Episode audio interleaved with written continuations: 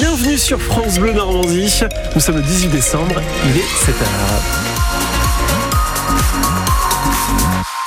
Nous sommes le lundi, bien sûr. Noël Lejeune, bonjour. Bonjour François, bonjour à tous. L'actu ensemble dans quelques secondes. Un mot sur vos conditions de circulation. Attention, du brouillard par endroit. Eric nous l'a signalé tout à l'heure. Euh, par exemple, un brouillard très épais entre Vimoutier et Train ou encore entre Falaise et Turéarcourt. Si vous aussi vous constatez des secteurs dangereux pour la circulation, réflexe France Bleu 02 31 44 48 44. Brouillard au lever du jour, hein, vous le disiez François. Des nuages ensuite, les températures de 0 à 4 degrés ce matin, de 6 à 9 pour les maxis achetez-vous vos cadeaux de Noël? Bah oui, c'est la dernière ligne droite. Peut-être vous serez dans les magasins dans les prochaines heures ou les prochains jours. Bah dites-nous où vous allez. Est-ce que vous allez en centre-ville, dans les grands centres commerciaux, sur Internet, depuis la maison ou même encore euh, en seconde main? 02 31 44 48 44. Dites-nous où vous achetez vos cadeaux de Noël. Vous prenez la parole juste après le journal. C'est le rush, en effet, en ce moment, en Halloween, dans les plateformes logistiques de colis. Oui, pour que tous soient bien arrivés avant le 24 pour être déposés au pied du sapin. Les plateformes de traitement de colis tournent à flux tendu en ce moment. Exemple, à Val-de-Reuil, dans l'heure. C'est par là que transitent tous les colissimo à destination de l'heure de la Seine-Maritime, du Calvados et de l'Orne. Lucie Amadieu a suivi le parcours d'un des paquets. Et qui sait, c'est peut-être votre cadeau de Noël.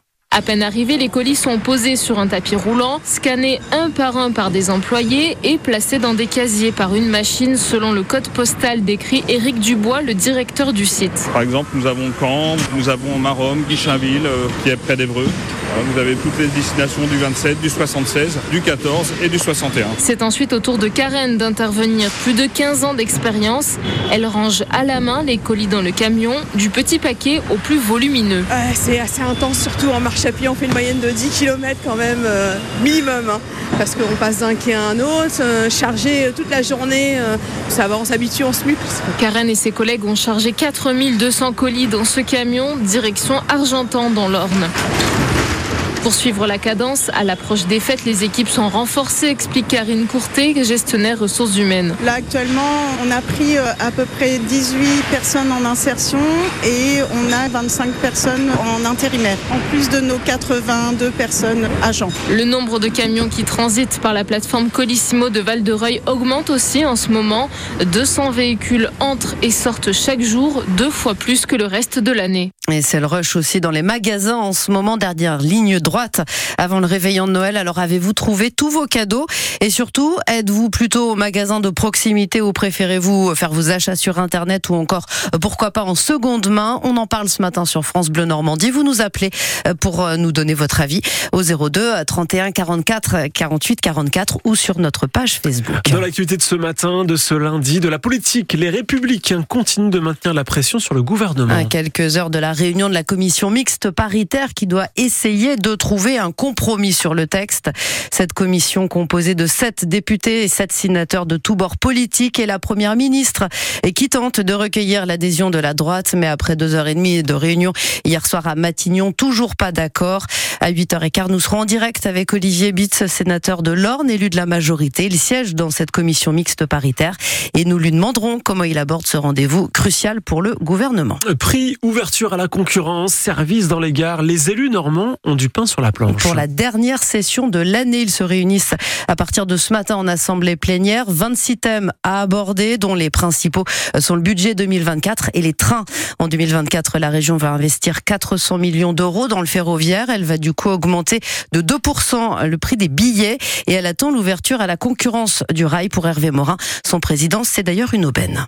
Un, d'une part, c'est une obligation législative, et deuxièmement, euh, moi je le vis aussi très clairement comme un aiguillon. Et donc moi l'enjeu il est simple. Si euh, la concurrence permet pour la région et pour le contribuable d'avoir un, coût d'exploitation un, peu plus faible, tant mieux. Mais je vois que la SNCF, là où elle est mise en concurrence, en général, réussit à gagner l'essentiel des marchés. Donc la SNCF sait faire. Donc j'ai rien contre le service public, j'ai rien contre la SNCF, et je me dis que la SNCF sait faire. Mais qu'il y ait un peu de, de stimulation, ça peut pas faire de mal. Ça veut dire euh, des prix qui vont baisser, plus de dessertes dans la région. Ça veut dire quoi l'ouverture à la concurrence pour le ferroviaire ici? Ça peut être ça. Ça peut être soit des offres complémentaires. On voit bien sur les premiers appels d'offres qui ont été lancés par d'autres régions que c'est soit plus d'aller-retour dans la journée, une autre organisation du travail qui fait qu'on améliore la productivité, euh, et puis ça peut être aussi la possibilité de baisser les prix. Des propos recueillis au micro France Bleu de Léni Flouva.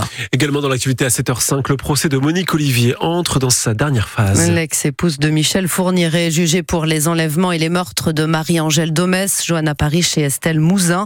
Le procès dure depuis trois semaines à Nanterre. La parole est ce matin aux avocats généraux qui doivent prendre leur réquisition. Avant les plaidoiries de la défense, le verdict lui sera rendu demain soir.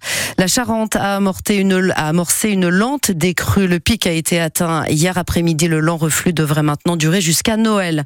Circulation très perturbée sur la RN13 hier après-midi entre Bayeux et Caen. Un utilitaire a pris feu à hauteur de Loussel. Son conducteur, un homme âgé de 50 ans, a été intoxiqué par les fumées. Il a été conduit en urgence relative à l'hôpital de Bayeux. Le sport Naloban à 7h06, elles ont accroché une troisième étoile sur leur maillot. Elle est handballeuse française championne du monde pour la troisième fois, 2003, 2017 et donc 2023. Elles ont décroché ce nouveau titre hier soir au Danemark face à leurs meilleurs ennemis, les Norvégiennes. Victoire de 3 buts, 31 à 28.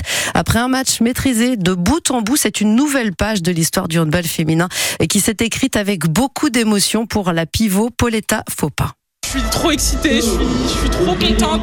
C'est, euh, on est allé le chercher, c'était dur. Ça fait euh, un moment qu'on n'est pas à la maison et on s'est dit de toute façon on n'a rien à perdre, on joue comme on s'est joué depuis le début. euh, on défend bien, on joue bien en attaque et puis bah ça a payé aujourd'hui. On a une équipe de fous qui travaille tout le temps, le staff, les joueuses. On avait toute la même chose, la même envie et en un mois on s'est surpassé. Franchement, c'est dingue. Les Bleus sont désormais championnes du monde et championnes olympiques en titre. À 7 mois des JO de Paris, on espère que ce sera de bon augure. Ah, Ils ne sont pas encore champions, mais mm, ça va, y a- ça va arriver. en football, ouais. À peine le temps de souffler, les Canets enchaînent demain avec un déplacement à Amiens. Les Malherbistes qui ont poursuivi sur leur lancée ce week-end. Nouvelle victoire face à Dunkerque, la troisième en championnat, la quatrième si on compte le match de coupe. Signe d'un réel changement depuis que Nicolas Sub a repris les rênes de l'équipe. En tout cas, ça fait du bien au classement, notamment le Stade Malherbe a réintégré le top 10 en accédant à la neuvième place. On en parle tout à l'heure dans Allo Malherbe, votre rendez-vous foot du lundi, juste après le journal de 18h.